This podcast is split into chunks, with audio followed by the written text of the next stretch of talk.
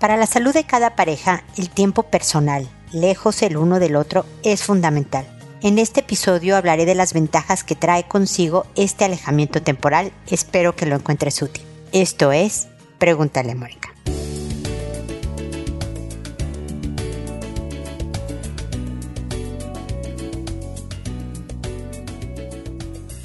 Bienvenidos amigos una vez más a Pregúntale a Mónica. Soy Mónica Bulnes de Lara, como siempre, feliz de encontrarme con ustedes en este espacio en que hablamos de la relación de pareja. Hablamos de no estar con la pareja. Yo sé que cuando empieza una relación, todo el tiempo queremos mandarnos mensajitos, vernos, estar juntos, es parte normal del inicio de una relación. Pero también es bien importante recordar que no dejamos de ser personas no dejamos de ser nosotras mismas y por lo tanto, él, ella, ellos, e incluso hasta cuando hay hijos, necesitamos tiempo individual. Decía Jalil Gibran Jalil, un filósofo muy famoso, que la relación de pareja es como un techo detenido por dos columnas. Para que ese techo esté bien detenido, necesita correr el aire entre estas dos columnas, es decir, necesita estar uno en un lado del techo y otro el otro lado, este, una distancia para sostener esto. Si los dos están unidos al centro de este techo, desde luego el techo se va a tambalear y se va a caer. Entonces es necesario que corra el aire entre nosotros. Yo tener tiempo para mí, mi pareja tener tiempo para ella, desarrollar mis habilidades, conocerme, hacer las actividades que me gustan y el reencuentro siempre es más sano, como que se refresca. Es como cuando no funciona una página de internet y le das este circulito, ¿no? Para que se refresh, se refresque y se vuelva a cargar. Lo mismo pasa en la relación de pareja. Ustedes saben que me fui a México a ver a mi, a mi papá, que para mí es muy importante verlo ahora, pues que ya es mucho mayor y que sus facultades se están deteriorando y pasar tiempo con él y todo eso. Y me fui dos semanas, dos semanas que mi marido se queda en Chile y yo estoy en México. Y extrañarse ayuda muchísimo regresar y decir qué bueno que ya estoy aquí en mi casa contigo, qué bueno que ya estás aquí en mi casa conmigo. Esa parte también es muy buena. Pero también que el otro, que la otra testiguen cómo tú puedes estar sola, cómo te desarrollas estando sola, cómo te manejas estando sola y que no hay una dependencia poco sana entre ustedes. Así que promuevan esta, este tipo de relación. Les decía que yo tenía una conferencia que se llama Tu tiempo, mi tiempo, nuestro tiempo, porque habla de, de eso, de la importancia de que la pasemos juntos, tú y yo como pareja, la pasemos juntos con la familia, los hijos, a lo mejor la suegra, la cuñada, todo,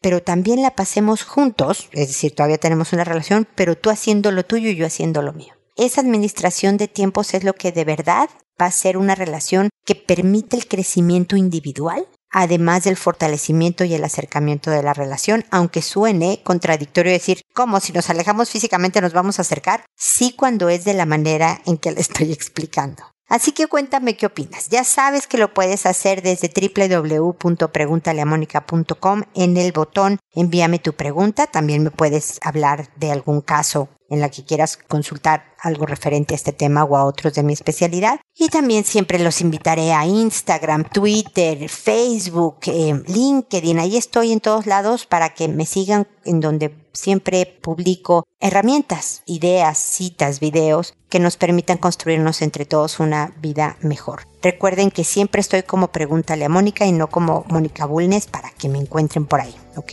Ahí los leeré bueno, ahora después del comentario inicial me voy con sus consultas que como saben lo hago por orden de llegada, que a todos les cambio el nombre para conservar el anonimato, que una vez que he grabado el episodio y se publica en la página, le escribo un correo a la persona que me consultó y le digo el número del episodio el, título del episodio, se me fue la onda, el nombre que le inventé y además agrego un enlace en el que se puede ir directamente al episodio para escuchar mis comentarios y no perder más tiempo al respecto. Lo hago por audio, es decir, a través de este podcast y no por escrito porque de entrada me interesa que escuchen mi tono, creo que suma en cuanto a una mejor comunicación, pero también porque me escuchan mucho más personas de las que me escriben y tal vez alguien más escuchando una idea puede aplicarla en su propia situación, en su propia vida y tratar de mejorar sus condiciones, ¿no? La situación en la que está viviendo. Siempre contesto. Me puedo llegar a tardar hasta dos semanas, pero ustedes sabrán que contestaré toda consulta que me llegue en el programa. Y creo que, que ya. Entonces empezaré con Juliana. Juliana que nos dice, me aterra pensarlo y de hecho trato de no pensar. Nunca recuerdo nada. Mi propósito es bloquear mi memoria y borrar esa etapa. Y no sé si es porque así lo quiero o mi mente sola me protege porque nunca me detengo a pensar en nada de lo que viví, ni el principio ni al final. Solo ese día es el que recuerdo, el día que me liberé y dije se acabó. No más. De repente la imagen de esta persona se presenta en mi mente, pero no es una imagen, claro, solo sé que es la imagen pero pronto pienso en otra cosa y se esfuma. La imagen no me cuestiona nada porque sé que yo no tuve la culpa, que yo hice lo posible y lo imposible para tener una relación, una familia y no fue posible. Pero no fue mi culpa, lo sé. Si hay pesadillas, si hay pesadillas, son esporádicas, pero sí de terror muy rápidas. Antes eran muy frecuentes. Mi hija, ella vive feliz, vive en paz. También sufrió. Al principio yo quería saber en qué estado estaba ella, qué pensaba sobre la situación, y me lo dijo una vez y muy claro, que ella esperó tanto ese día donde solo yo y ella estuviéramos solas, que no necesitábamos a esa persona y que gracias a Dios por fin llamé a la policía. Traté de insistir, dejaba pasar tiempo, pero su respuesta era la misma, y me pedía que por favor me olvide del tema. Ella también no quiere nombrarle, no quiere ver nada que tenga que ver o recuerde. En casa tiré todo y remodelé el ambiente para que ella estuviera tranquila. Obvio, no tengo confianza en nadie, sería incapaz de comenzar algo de nuevo, pero hoy mi tiempo es perfecto y mi palabra favorita es paz. Gracias por tu atención, Mónica, y tus palabras de aliento para todos aquellos que las necesitamos en los momentos más difíciles de nuestra vida. Gracias. Juliana, nada me hace más feliz que saber que ya no estás en un ambiente de violencia, que estás con paz, como que bien lo dices, mi palabra favorita es paz. Y es a lo que todos deberíamos de apuntar, a tener paz y voltear a nuestra vida y sonreír. De que hay dificultades, que hay cosas que no nos gustan y que deberíamos cambiar siempre, pero que en general vamos bien. Y yo creo que tú vas estupendamente, Juliana. Un factor bien importante es que creo que tu hija sabe que puede hablar de las cosas cuando quiera hablar de ellas. Ya te dijo su postura, ella también veía claramente que debían de salirse de esa situación y ya. Y a lo mejor por un rato no hablan del tema, pero tal vez en algún momento más adelante, tal vez regresen a hablar porque algo se tiene que trabajar. Definitivamente no porque no confiese nadie, desde luego esa parte no es agradable, pero me da mucho gusto que no tengas interés en ahorita comenzar nada con alguien nuevo. Yo creo que hay mucha introspección que hacer, mucho aprendizaje interior, porque desde luego que no fue tu culpa. Pero siempre podemos sacarle jugo hasta las cosas más desagradables para decir, ¿qué haría diferente? ¿Qué habría contestado diferente? ¿Qué habría hecho diferente? ¿Qué aprendí de mí que no conocía? Por ejemplo, no sabía que yo era así y en esa circunstancia que pasó, vi que tengo estos rasgos, buenos o malos, ¿eh? y tener el valor de enfrentar el, ah caramba, esto no fue tan bueno mío. Todo para que te armes mejor, Juliana. Si en el futuro, en muchos años, hay otra persona destinada para que estén juntos, tú y esa persona, Juliana, yo espero que tú seas más fuerte, más sabia, que realmente, como siempre digo, no la necesites. Siempre creo que estamos más listos para elegir bien a alguien cuando no necesitamos estar con nadie. Cuando estamos armando una buena vida, cuando te sientes contenta y segura de quién eres, incluso con tus defectos que hay que seguir trabajando, bla, bla, bla, ese es el mejor momento. Y una forma de, de, estar lista para ese momento es que tú te sigas armando, que disfrutes de esta paz, que rehagas tu vida con tu hija, con amigas, con pasatiempos, con cultura, ¿no? Vayan a museos y exposiciones, siempre hay cosas gratuitas o de con valor en las ciudades, investiga, o sea, hagan cosas diferentes, enriquece tu vida enriquezcan su vida también, pero estoy hablando también en este episodio en particular de los tiempos individuales. De aquí está muy bien que tú y tu hija se tengan y ella tenga la tranquilidad de que tiene una mamá con la que puede contar. Pero también es importante que tengan momentitos de cada quien lo suyo y que tu hija se quede con una tía o con una abuela y que tú te vayas con una amiga a tomar un café porque es parte de que tú seas una buena mamá tener tus tiempos individuales. Me explico para crecer como persona. Entonces no tengo más que felicitarte, me da muchísimo gusto esta nueva etapa que estás viviendo. Aquí estoy para lo que puedas necesitar en el futuro, incluso si retomas miedos o inseguridades porque algo no se trabajó del todo, estas pesadillas cada vez se van a hacer más eventuales, como creo que te dije la vez pasada. Obviamente este episodio nunca se olvidará porque ocurrió. A menos que te extirpen, te saquen del cerebro la parte de la memoria, siempre vas a recordar que ocurrió, pero vas a aprender a vivir con eso. Vas a aprender a sacarle jugo y a saber que ahora eres esta Juliana más fuerte, más sabia y que sigues adelante. ¿Ok? Así que espero que sigamos en contacto. Luego Kay me dice, hola Mónica, yo creo que ya estás de nuevo en casa. Bienvenida. ¿Recuerdas que te conté que molestaban a mi pequeño? Te cuento cómo reaccionaba mi hijo. El niño le aventó arena y pasto, en otra ocasión a la cara. En todas las ocasiones, mi hijo súper tranquilo. Después de que logró limpiarse los ojos, fue al niño y súper tranquilo le dijo, detente, no es amable. Y el otro le decía, yo no hice nada. Y mi hijo amablemente decía, no quiero que lo vuelvas a hacer. Y así siguió la conversación. Cuando yo llegué, le dije, y está con mayúsculas, así que me imagino que hay que subiste la voz, no lo vuelvas a hacer. Y el niño dijo, fue el aire. Y yo dije, no, yo te vi. Y revisé la cara de mi hijo. Mi hijo fue a jugar con otros niños. Los errores que veo que yo he cometido es no enseñarle a mi hijo que cuando alguien te hace daño te debes alejar, que si te sigue debes buscar ayuda y si no cambia la situación, debes reaccionar de la misma forma. ¿Tú qué opinas? Mira, yo soy muy pacifista hasta cierto punto. Yo no creo que la violencia se solucione con violencia o la agresión, como de este niñito, se solucione con agresión. La vez pasada hablaba de cómo cuando hay una situación de bullying son dos niños que son víctimas. El agresor tiene problemas que debe de solucionar y la víctima pues también necesita hacerse de herramientas para enfrentarse a todos los agresores que hay en la vida, porque ahorita es el compañerito de la escuela, pero al rato va a ser el jefe, la cuñada, el vecino. Siempre desafortunadamente hay gente problemada en la vida y se desquita con quien no debe, ¿no?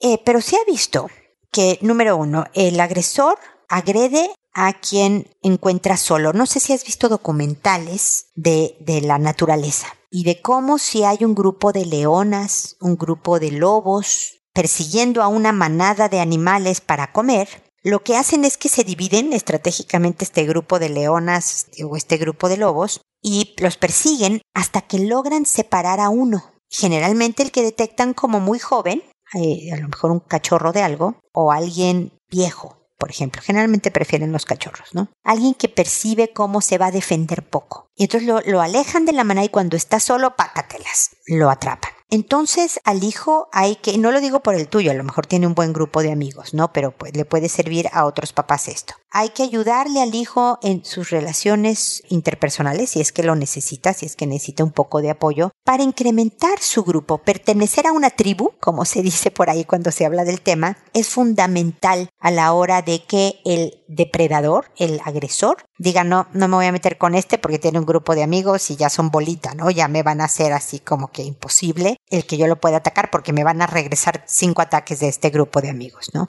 Y desde luego hay que enseñarle al agresor que tú puedes enfrentarlo. No es que tu hijo agarre también arena y pasto y se lo aviente a la cara, pero si tu hijo se acerca viéndole a la cara con ojo y voz así como apretado de que estoy enojado, me vuelves a aventar cualquier cosa, puedo provocar muchísimos problemas, a ver cómo reacciona. Generalmente un agresor se siente sorprendido con la respuesta de la supuesta víctima y da un paso atrás, dice alguna tontería, se va y empieza a disminuir la forma de atacar, ¿me explico? O sea, me parece muy lindo que tu hijo tranquilo le diga o que se aleje. Ese, o sea, te lo digo porque yo tuve un hijo así, no atacaba de regreso. Y yo le decía, pero hijito, dile que... Y mi hijo no atacaba de regreso hasta que le colmaron la paciencia. Y entonces se defendió llegó a la casa con la nota de que él estaba suspendido. que no hubiera al colegio al día siguiente porque se había peleado con este niñito y yo no pude sentirme más orgullosa si te digo ok. Yo le dije buenísimo que no te dejes. Entonces, pues esa es mi opinión. Espero haberme transmitido. Desde luego no tiene que agreder de la misma forma, pero sí mandar un mensaje, tener un grupo de amigos, ¿no? Que no se vea debilitado porque además de que tengo mi tribu, Yo me enfrento a ti, te digo cara a cara y con tono de te estoy diciendo esta verdad. Tú me haces otra cosa y vas a ver, y a lo mejor él va a saber es ir a acusar, decir, este tipo es, ¿no? Es un molestón porque no solo a mí me molesta a todo mundo cuando estén los papás ahí presentes, lo que sea, pero que la amenaza de problemas sea lo suficientemente agresivo, y estoy poniendo comillas mientras hablo, para que el, el agresor, perdón la redundancia, diga, a ah, carambas, no, con este no me meto. Hace mucho tiempo leí este artículo sobre un profesor, un entrenador, uno que limpiaba en una escuela, que era un pedófilo.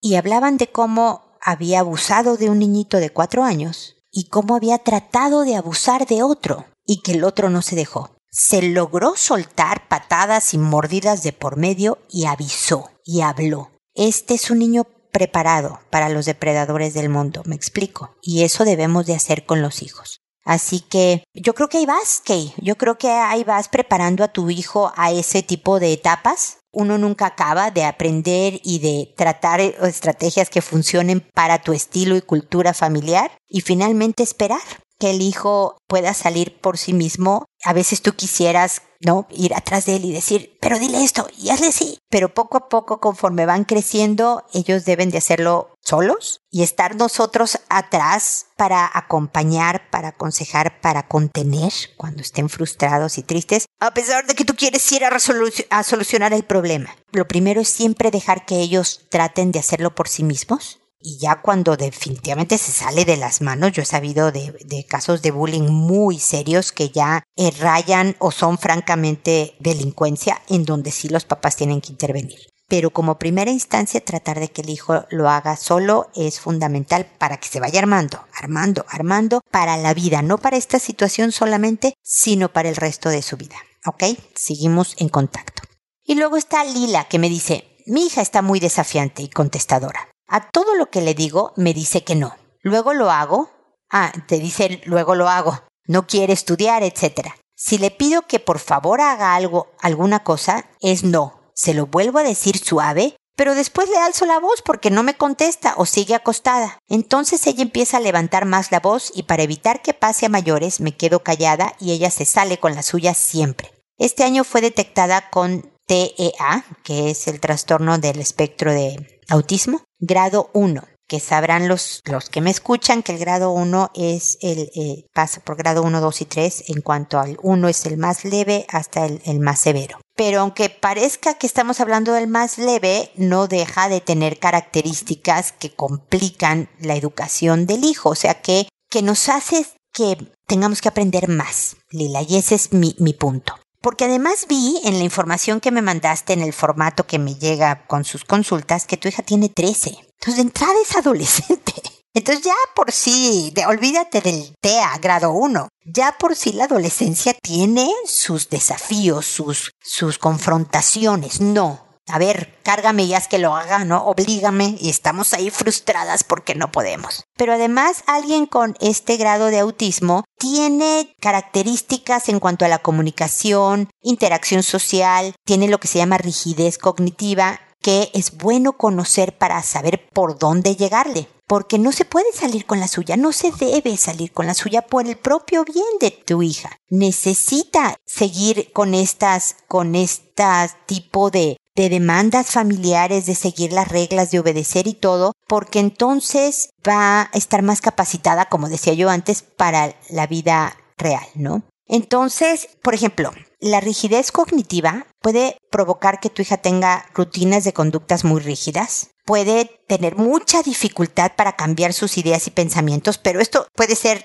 TEA, o puede ser adolescencia, puede tener intereses muy específicos y quiere realizar las cosas a su manera y siempre de la misma forma y demás. Pero también por su habilidad de interacción social, a lo mejor no sabe leer señales, eh, comunicación no verbal, señales corporales y de tono, no sepa identificar muy bien. Muchas veces las personas que están dentro de este espectro, porque el autismo es todo un espectro de leve a muchísimo, ¿no? A muy intenso, que no entiende el sarcasmo, por ejemplo, la ironía. Tú puedes encontrar su cuarto hecho un asco y decirle, uy, qué lindo está tu cuarto, ¿no? Y, ella dice, ah, gracias, ¿no? Sinceramente cree que, que le estás diciendo algo bueno en vez de ser sarcástica. Entonces, mi primera sugerencia, Lila, es que te informes mucho de las características, de todo esto que seguramente ya lo haces. También lo digo por muchos papás que a lo mejor no están tan, tan informados. Hay que aprender.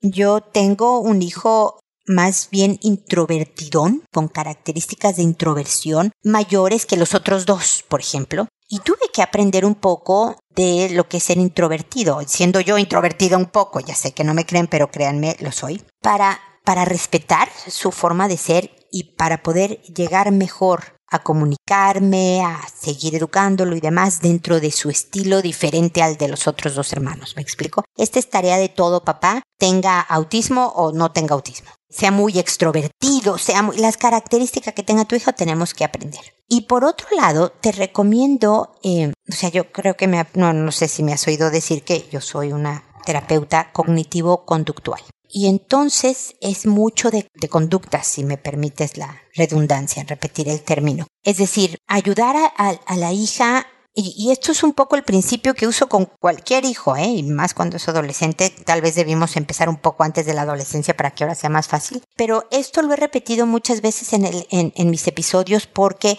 se aplica bien. Cuando está bien manejado, funciona. Entonces, en vez de repetir las cosas, en vez de levantar la voz y que las dos acaben a gritos y que tú ya agotada le digas haz lo que quieras y demás, un martes cualquiera, te sientas con ella y le dices las cuatro cinco cosas, no más poquitas, eh, poquitas, que ella se tiene que hacer cargo. Por ejemplo, tiene que hacer la tarea todos los días, pero la tiene que hacer antes de las seis de la tarde. Voy a ponerte esta hora, tú pon la que tú quieras, Lila. Entonces te sientas un martes y le dices, mira hija, quiero que tu cama esté tendida todos los días, que la tarea esté acabada antes de las seis de la tarde y que tú, no sé, no me ayudes a poner la mesa a las siete de la tarde. Te estoy dando ejemplos generales, ¿no? Esas son las tres cosas que son tu responsabilidad de la casa y de tu vida, que es el estudio. Entonces, yo nada más voy a ver todos los días si tu cama se tendió o no. No te voy a decir nada. Oye, no has tendido tu cama, hoy. Pero cuando la cama no esté tendida, esto no va a poder ocurrir en tu vida. Y tú sabes lo que le gusta hacer a tu hija. Tú sabes lo que le gusta tener. Y esos son privilegios, ¿no? Yo me acuerdo con mis hijos, es esa tarde y al día siguiente no hay videojuegos. Y para ellos era una pérdida importante, para los hombres, para la hija no tanto, tenía que inventarme otras cosas, ¿no? Pero no hay videojuegos. Yo quiero que juegues videojuegos, hijito, que está en la tele lista, está el aparato, todo está bien. Tú eres el que vas a haber decidido que no vas a jugar esa tarde y al día siguiente porque no quisiste tener la cama. Entonces lo que voy a hacer es, no sé, quitar el control para que tú puedas jugar, o el control de la tele para que la puedas, lo que sea. Ese día no hay. Así que tú mandas, hijo. La tarea no está lista, además de que vas a tener un cero al día siguiente porque no hiciste la tarea, y eso también va a traer consecuencias extras en tu casa, además de los de la escuela. Esa tarde no hay helado, no sé, lo que le guste a tu hija hacer. Entonces dejas de discutir. Y al principio te va a decir, no, mamá, pero espérame, ya tendí la cama, mira cómo ahorita ya la tendí. Qué bueno, mi amor, eso es lo que espero de ti. Pero como lo hiciste después de la hora, el castigo o la consecuencia, si no quieres usar castigo la palabra, la consecuencia persiste, mi amor. Mañana tiendes la cama a tiempo y tienes todos los videojuegos que tú quieras. O todo el helado, o todas tus amigas que tú quieras que vengan o así. La motivación es externa para hacer lo correcto por muchos años de la vida de los hijos. No le pegan al hermanito cuando tienen ganas porque saben que se meten en problemas ellos. No porque diga, no, es incorrecto, como si yo soy mayor y soy más fuerte, ¿cómo le voy a pegar? No, es porque chin, va a venir mi mamá y me va a poner frito, me va a quitar los videojuegos. Por eso hacen las cosas. Es muy al final de la adolescencia, cuando ya empiezan a hacer, al principio de la vida adulta, de hecho, que ya empiezan a hacer cosas porque ya internalizaron las, las normas y ya dicen, esto no me conviene por mi vida, por mí mismo. Mientras tanto es, chin, ¿no vas a hacer esto? Estas son las consecuencias, hijito o hijita. Entonces trátalo, Lila. Permíteme acompañarme si tienes dudas. Nos volvemos a, a, escribir por acá y todo y te sigo dando ideas de cómo hacer esta estrategia educativa. Que créeme que funciona. Todo con mucho cariño. Tú no estás enojada, es, ya sé, mi amor. Ya sé que ahorita no te estoy cayendo nada bien porque sigo sin dejarte el videojuego a pesar de que tendiste la cama, pero lo hiciste después de las X horas que te dije que estuviera tendida, viejita. Entonces ya sé que estás enojada conmigo y lo entiendo. Pero esto de, de verdad lo hago porque te quiero y porque es por tu bien. Y te digo que mis hijos me decían, pues si me quisieras, me dejarías jugar videojuegos porque ya tendí la cama. Y yo sí, ya sé que te caigo pésimo, mi amor, y me iba. Entonces, cuando, cuando eres consistente en este sistema, ya saben, ah, no, me la va a cumplir. Si no lo hago al sacar la basura, poner la mesa, tender la cama, hacer la tarea, me va a quitar algo que sí quiero. Porque no tengo ganas de sacar la basura o tender mi cama. Así que para no, que no me quiten lo que sí quiero, tengo que hacer esto. Y lo voy a hacer con carota y a lo mejor haciendo ruidos. Ignóralos. A ver qué tal, Lila. Cuéntame qué opinas, si lo pudiste aplicar, si te funciona. Te lo advierto, si tiene 13 años siendo de una manera, el sistema va a tomar tiempo para que agarre, me explico, así que sé paciente. A lo mejor si arriesga que le quites el videojuego y haga como que no le importa, ah, yo ni quería jugar, por pura postura. Pero si persistes y con mucho cariño y firmeza sigues poniendo las consecuencias de lo que no haga, de verdad vas a empezar a ver cambios. Te lo garantizo. Imagínate lo que te estoy diciendo. Así que bueno, espero tus comentarios y espero también amigos que nos volvamos a encontrar en un episodio más de Pregúntale a Mónica. Y recuerda, siempre decide ser amable. Hasta pronto.